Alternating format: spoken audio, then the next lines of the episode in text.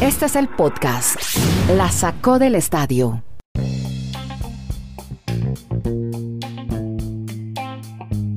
Episodio 502. ¿Cómo les va? Bienvenidos a este podcast. En 20 minutos hablamos de deportes americanos con Kenneth Garay en Estados Unidos, Bristol, Dani Marulanda en Colombia, la ciudad del Retiro, Andrés Nieto desde Santiago de Chile. Vamos a etiquetar hoy, hashtag, le ponemos hoy baloncesto universitario, un récord de los Dodgers. Dodgers está con hashtag, lo mismo que de la olla y Canelo, numeral Canelo, numeral de la olla. Knicks, Nueva York, tristeza. Maps Clippers, le pongo también a Utah Jazz, le pongo a Major League Baseball, Urshela, béisbol olímpico o preolímpico en este caso. Y también la historia que nos tiene prometida Dani Marulanda. Netflix, Cuervos, México, fútbol, con CACAF, Qatar. En fin, hay muchos hashtags para hoy, mucho, mucha etiqueta. Y empecemos hablando, hombre, de la tristeza y saludo a toda la gente. Bueno, saludo una vez a la gente de Mundonet Radio que nos oye en Nueva York. Hoy no debe ser un buen día para ellos porque ha terminado un sueño, pero bueno, se llegó lejos y hay que seguir esperando. Dani Marulanda, ¿cómo estás? Se acaba el sueño de los Knicks en los playoffs de la NBA. Hola, abrazos muchachos. Me imagino que estar hoy llorando mucho es don Spy Lee con la eliminación de los Knicks de Nueva York, pues que... Sí, el señor ya no va a poder Ay, bailar no. ahí la pista, hombre. que. Pobrecito. Sí, sí. Que llore. ¿O Qué bueno qué, que eliminaron hombre? a los Knicks. Qué Pero bueno. ¿por qué, hombre, Garay? Pero lo suyo es contra Nueva York, pues. ¿no? No es contra No, algunos no, no, equipos. sí. Contra toda la ciudad de Nueva York. Usted sabe, usted sabe dónde nació este pechito. Por eso, por- qué raro. Yo, qui- yo quiero, yo nací pero- en Bogotá y quiero Bogotá. ¿Por qué no quiere Nueva York? Sí, pero usted vivió en Bogotá. Yo no es que no quiera Nueva York. Yo amo Nueva York. Ah, entonces. Lo disfruto cuando voy. Hay, hay un equipo al que quiero mucho porque evitó que los Dolphins perdieran el- el- la temporada invicta que fue los gigantes de Nueva York que le ganaron a los Pechos aquel Super Bowl de Arizona. Pero me alegra cuando pierden los Yankees. Me alegra cuando pierden los Jets, que es el equipo que menos me gusta. Me alegra. razón, no, ya me eso al- lo sabemos. Pero ¿por qué? No, no, porque es que al fin, porque es que al fin y al cabo yo La gente, mucho- es- es la ciudad, el la, aire. No, la gente, la, la gente la amo. Es más, ahorita me voy de vacaciones a los Hamptons. Oye, nos allá en donde- Radio.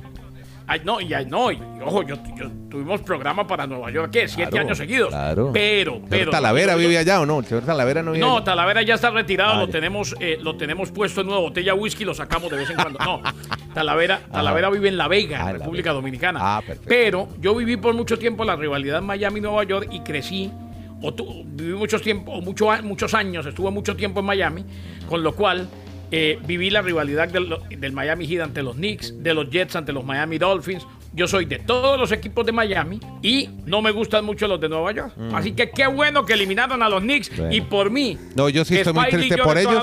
Y no, yo sí lo siento mucho y el año entrante es el año. Vamos, Knicks.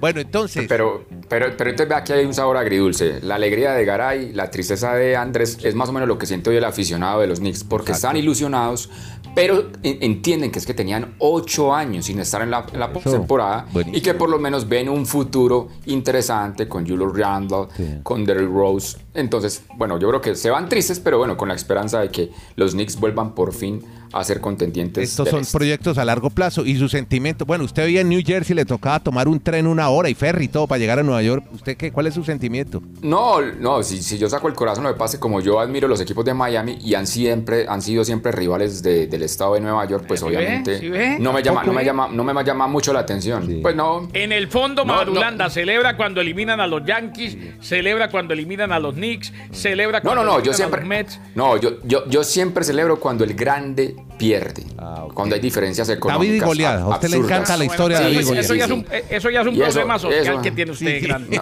No, no, los Yankees, los Knicks, Yankees y Knicks son de las tres franquicias más grandes en Vea, la historia del deporte de hay Estados un Unidos. equipo Siempre que no pierden puede- algo interesante. Hay un equipo Sí. que no puedo ver y, y- y es el, es el no, yo no odio porque mi corazón no, No, me no permite puede, odiar. no puede. No, no lo No puedo. lo deja es su que no lo- religión, además. yo no tengo religión, eh, don Andrés. Bueno, entonces Yo su, tengo- su creencia. Mi creencia y mi relación, más que la, la religión embrutece, pero Perfecto. eso se lo cuento después. Listo. Eh, no, eh, yo tengo un equipo que me encanta cuando pierde, que es el que menos me gusta. Sí. Jets de Nueva York. Y no me gusta escucharlo diciendo J, E, T, Jet, Jet, Jet. Ay, hombre, bueno, muy bien. Nos quedamos sin los Knicks, pero entonces cuénteme qué pasó por el otro lado, hombre. Cuéntenos cosas del, del oeste ya para cambiar de liga, deporte. Pues el juego de- entre Maps y Clippers, esa rivalidad puede dar una situación histórica en los playoffs. Ningún local ha ganado. Se han enfrentado cinco veces. Las tres veces que visitó Dallas ganó y, y Clippers ganó los dos de visitante en Dallas. Es decir, si este viernes Clippers vuelve y gana en Dallas, sería la primera vez en la historia de una postemporada que ningún local hace respetar su casa. O sea, que todos hayan perdido ese juego. Y ojalá eso pase para que disfrutemos un séptimo juego el domingo, nuevamente en Los Ángeles, porque se le enredó la situación nuevamente a los Clippers. Sí. Estaban controlando el partido, pero apareció Luka Doncic. Óigame, 42 puntos qué locura. anotó en la jornada anterior. Sí, señor. Qué loco. No, le iba a decir que en es- esta oportunidad sí podemos hablar de localidad, porque está yendo la gente a las arenas y, y están Claro. animando y hacen ruido. O sea, ya no es eh, pandemia. ¿Se acuerda que hablábamos de las victorias de los visitantes en pandemia? Comprensible, porque no estaba el público apoyando. Ahora sí hay gente. Y además eran burbuja, en cambio acá exactamente están en sus coliseos, Mm. Sí. con su gente, y por eso ha sido muy llamativo esto de Clippers Maps. Sí. Solo otra, otra serie histórica, la del 95, Sí. la final del oeste, del oeste, entre Houston y San Antonio, también los primeros cinco juegos siempre ganaron los visitantes. Bueno, y unos que les va muy bien, tranquilitos, y me acuerdo de nuestro amigo ayer de Montevideo que estuvo en el espacio de Twitter, los Utah Jazz, ¿no? Es- Tranquilitos en su serie. No, no, Mitchell. Sí, es el, el hombre clave, la, el que marca la diferencia en esta franquicia, en esta temporada.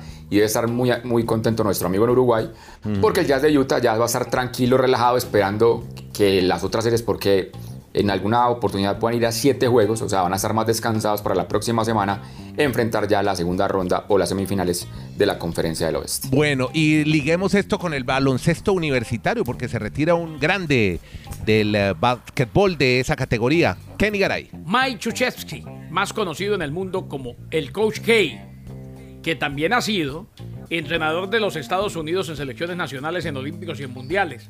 Es el más ganador en la historia de la División 1 del baloncesto colegial con Duke. Es el famoso entrenador de Duke, los Blue. Devils. No, pues es que Duke es, oiga, Duke es una marca registrada en el baloncesto colegial. Sí, totalmente. Duke y North Carolina. Esa, eh, esa rivalidad, eh, los Tar Heels y los Blue Devils, ha sido espectacular.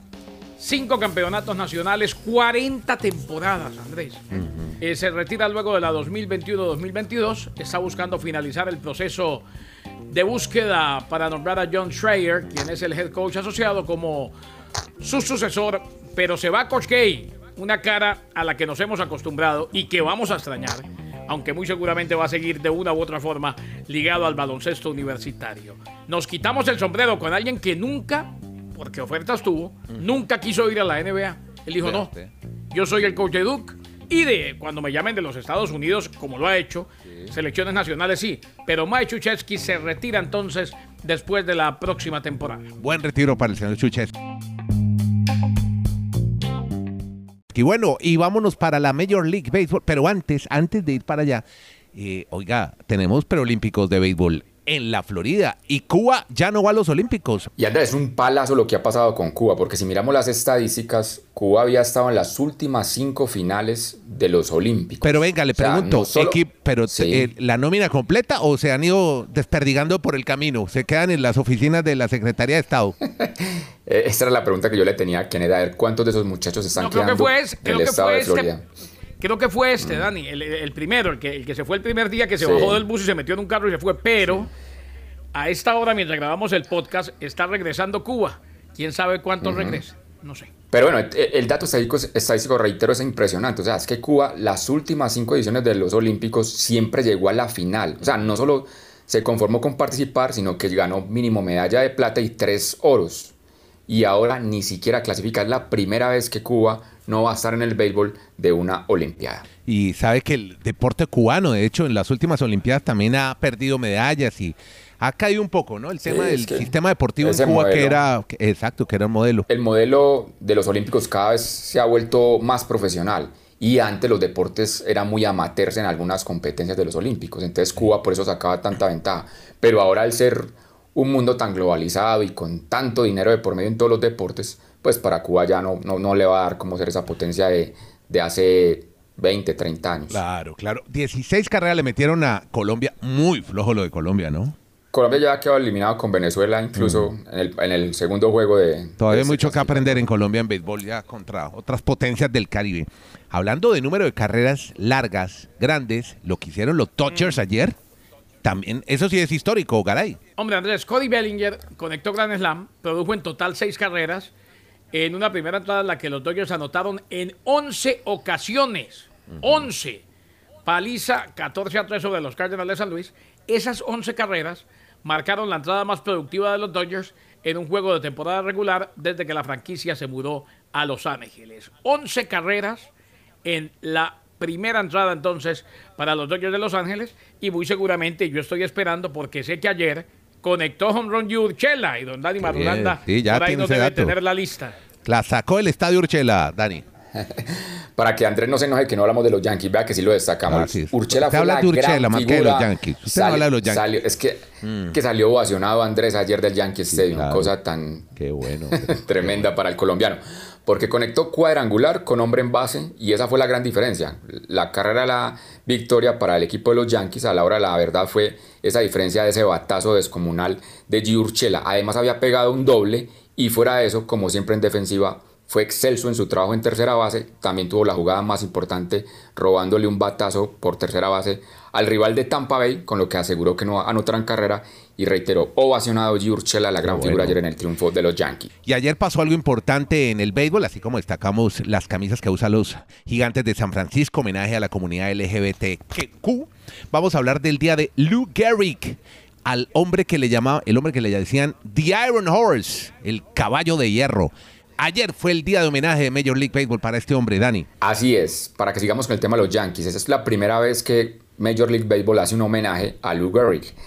Él fue un pelotero considerado incluso el mejor primera base del siglo pasado. Ganó seis veces la Serie Mundial con los Yankees. Lo que pasa es que la historia de él fue muy dramática porque murió a muy temprana edad, a los 37 años, diagnosticado con esclerosis lateral amiotrófica, una enfermedad de la que en esa época, pues hablamos de la década del 30, no se conocía mucho y ahora pues gracias a los avances, a la evolución de la medicina, yo creo que la gente de, de MLB está tratando de hacer conciencia en esa enfermedad y por eso tengo entendido que a partir de todos los años ya el 2 de junio se va a recordar a Lou Gehrig en los parques de béisbol en el homenaje a él que fue un gran pelotero Oiga, y a esta enfermedad donde murió que- lamentablemente. Y quiero decirle que esa enfermedad hoy se llama así, la enfermedad de Lou Gehrig, la enfermedad Gehrig. Sí, esa que usted está mencionando, la que murió tan joven. Bueno, metámonos al ring, porque vamos a hablar del Canelo, que siempre, siempre aparece por acá en este podcast, pero en esta oportunidad, hablando duro contra otra leyenda del box. Otro capítulo a la guerra entre ambos, entre Oscar de la Hoya y el Canelo Álvarez. Mm. Intercambiaron palabras ofensivas a través de redes sociales. Oye, eso no pasa casi nunca en el mundo hoy. No. Intercambiar palabras ofensivas a través de redes sociales. Sí. ¡Qué es que lo- los egos, los egos. Eh, los, egos. Es que los egos. Ah. Sé. Por eso es que Madulanda no tiene ego. Y Nieto tampoco. Eh, de la olla. Propósito, muchas gracias, eh, señor Nieto. Excelente. Los miércoles nos reunimos. Qué en bueno, Twitter. ¿no? Qué buenas conversaciones, ¿no? Miércoles en Twitter Space. Nos ¿A qué horas? Sie- Siempre, 6 de la tarde, este Estados Unidos, Chile y 5 pm en Colombia. Rico, y que gracias a la gente que ayer les dijimos, vea, Sí. Madulanda va a contar una historia y ya la va a contar. Ya en viene, ya viene, la de los cuervos. La de los Que es cuervos, para el cierre, para cerrar con broche de oro. Hombre, como debe ser, de la mano de Marulo, el hombre que hoy por hoy se parece a Tarzán. De la olla, eh, el hombre que lidera Golden Boy Promotion y el encargado de guiar la carrera de el Canelo Álvarez durante, ¿qué? Más de 10 años, Sí. lanzó el primer golpe en redes sociales. Resulta que había un video Sí, en el que el Canelo le estaba eh, enseñando a boxear a un joven, a un muchachito. ya. Y entonces lo que puso fue lo siguiente, por favor, ese tipo hace todo mal, cabeza arriba cuando lanza ganchos, pisando los talones con los pies planos. ¿Qué más? Ah, sí, evita a twincharlo, o sea, twincharlo es eh, Sí. eh, una cuenta de Twitter. Ya. Eso escribió Oscar en los comentarios. Y resulta que Canelo le contestó y le puso, ¿en serio? ¿Quieres hablarme, maldito traidor? ¿Qué le ¿Y dijo? sabe cómo cerró? Hombre, ¿Sabe cómo cerró? qué- qué grosero. Canelo, después Ajá. de esto. No, no, no, eso no fue nada. Ofensas. Después le dijo, hazme un favor y te vas a la... ¡No! Diga mierda, fresco. Y no, Ah. no me diga, hombre. ¿Cómo le parece? No, qué horror. O sea que queda, bueno, ya quedó claro y Oiga, quedaba y claro todo eso, mucho tiempo. todo eso en redes sociales habla muy mal de ellos. Sí, bueno, pero ahí están, sobre todo el Canelo, porque el que, el que el utilizó palabras altisonantes fue el Canelo. No, y además que estos tipos son modelos para los pelados, imagínense, en ese, ese lenguaje en redes sociales. No, qué, qué feo. Venga, eh, hablemos de Netflix. No sé, los que han visto de pronto una serie llamada Los Cuervos, creo. Yo la he visto promocionada. Club Nunca- de Cuervos. Sí, yo, yo la verdad nunca la he visto. Sí he visto mucha promoción y mucho cuento, y mucho rollo alrededor del tema. Pero además que es una ficción, es una película, es una serie inventada para, para una plataforma digital de streaming. Pero que esto podría convertirse en realidad. Así es, la historia a veces supera la realidad de la ficción, como se dice. Club de Cuervos fue una producción de Netflix que surgió en 2015. Incluso fue la primera temporada, ya está en cuarta temporada ¿Usted, del éxito. usted me puede resumir tuvo. en 30 Sí. segundos de qué, qué es la historia, de qué se trata? Es básicamente cómo vive un club de esos de, de segunda división. O sea, De barrio. todas las dificultades para poder llegar al sueño de, de avanzar a la primera división, Ah. pero hay intrigas, cómo los dueños manejan las cosas. Como Argentinos Juniors, que es del barrio La Paternal. y hoy, es, y hoy quiere ser Sí. campeón de América. Una cosa así. Exactamente. Pero entonces, lo, que- lo que pasa es que esto generó una comunidad, usted que nos ha enseñado tanto, Andrés, de estos temas de generar comunidad y nichos, que sorprendieron mucho en estos últimos, en este último lustro en México, porque la camiseta de este club que simplemente se ve en Netflix, tiene más ventas que muchas camisetas de equipos de primera división del fútbol mexicano. Y el equipo no existe O sea, como tal, ¿verdad? Pues, pero ya va a existir. No me diga. Y- Ente- Sí. Entonces la, la idea es que como el San Luis, que jugó en la primi- primera división de México, ha patrocinado o apoyado por el Atlético de Madrid y fue un proyecto que no tuvo buen rédito, pues en, cier- en cierto sentido, digamos, fue un fracaso para el Atlético de Madrid, el San Luis va a vender esa ficha o esa franquicia. Ya. Y aparentemente los directivos del Club de Cuervos Sí. son los que adquieren esa ficha y en la próxima temporada tendrían equipo de primera división en el fútbol mexicano. O sea, Sí. de una película, de una serie, directamente llegar a la primera división del fútbol mexicano, usted se imagina lo que eso ha generado Sí. entre críticas y gente que avala, porque también la gente se va a impactar de, bueno, vamos a ver cuánta gente va a seguir a este equipo si tenía tan buen mercado Sí. en el mundo de streaming, Sí. a ver si en el Pero mundo real de una cancha de fútbol puede generar Pero situaciones. entonces no es tan real- no es tan ficción, o sea, el club sí existe, o sea, existe y sobre ellos hicieron Sí. la serie. O sea, hay un club y hay unos dirigentes y tienen el dinero para comprar la ficha de San Luis. Es lo que le entiendo. Pero también se, unieron- se, se tuvieron que unir con americanos para poder adquirir el producto. Incluso, Kenneth, también en, en el Necaxa. Tienen a Evan Longoria. ¿Quién es más? Evan Longoria y, y Sí. Özil entre los, entre los inversionistas. Y esta semana, si ustedes van y buscan, eh, Dani, Sí. Andrés y oyentes en el mundo, hay una foto de Evan Longoria con la taza, con la gorra del Necaxa. No creo que tengan ni idea que ahí jugó Aguinaga. Ni, eh, es, es más, donde no le digan bien, por ahí se equivoca de equipo. Sí, sí, sí. Y, y, y Mesut Özil, sí, creo que estaban invitando a que la gente invirtiera el- en el 1% del equipo, algo por el estilo. O sea, eh, estos, Mm. primero lo del Club de Cuervos, que lo vimos en, en ciencia ficción, que lo vimos en la pantalla y pasa a la realidad, Sí. y ahora lo del Necaxa, Qué bueno. donde una, ojo, el esposo de Evan Longoria, me comentaban esta mañana, o la pareja en algún momento, no sé, no- trabajó para Televisa, tuvo algo que ver en Televisa, Ah, y por ahí aparecieron las llaves. bueno, interesante. El día de alojamiento del episodio, de este episodio 502, hoy juegan las selecciones nacionales de Chile, de Colombia, de Argentina y de Perú, donde tenemos no, no. muchos listeners de este No, podcast. Y de, Meji- y de Pero México, y de México, y de Costa Rica, y de Estados Unidos y de que Honduras. mucha suerte para Pero todos. le tengo una historia de la jornada anterior. Ajá. Resulta que los amigos de Puerto Rico, Sí. que están jugando eliminatoria o clasificatorios al Mundial de Qatar, propinaron su mayor goleada en un partido de fútbol. Los de Puerto Rico. 7-0 le metieron a Bahamas. Bahamas que ya estaba pues eliminado de, de Qatar. Y ahí sigue Puerto Rico pensando que tiene la opción de ganar su grupo, donde está Trinidad y Tobago, donde está San Kitts and Nevis. ahí va Puerto Rico, entonces celebraron anoche. Oiga, usted vean el uniforme de Puerto Rico. Yo pensé que era la selección de Paraguay. Igualito el uniforme a Paraguay. Así de rayas eh, rojas y blancas. Sí. Pantalón Así azul. es. Bueno, como la bandera de Puerto Rico, gran país ese. Se come bien allá, buena salsa, buen reggaetón y, y buenos peloteros también, buenos beisbolistas de, de Puerto Rico, pero en fútbol sí no los tenía. esposo de, de Eva Longoria se llama Pepe Bastón. Pepe, ah, sí, sí, me suena. No sé por qué. Bueno, eh, ahí- Pero, ahí- pero venga, e- ella, ella, ella, ella no estuvo relacionada con Parker, el, del, el de los Spurs de San Antonio. ¿O Ah, no, sí, pero eso fue antes. El esposo se llama Pepe Ah. Bastón, José Bastón, empresario mexicano. Ah, sí, pero Ah, me no. suena, ese es como conocido. No, no, no es que trabajó en Televisa, es que el hombre ha estado en la presidencia de Televisa. No, imagínate, claro, ahí está, es el presidente. Ejecutivo de Televisa, además, sí, señor. Bueno, ahí tiene O pues sea el que dato. ah, la- por eso es que de verdad las llaves aparecieron. Dicen que, porque ayer el que puso el tuit fue Rafa Ramos Villagrana, un compañero nuestro, amigo nuestro, y dijo, y cuando se enteren a quién piensan poner de director deportivo del Necaxa, se van a ir para atrás todos.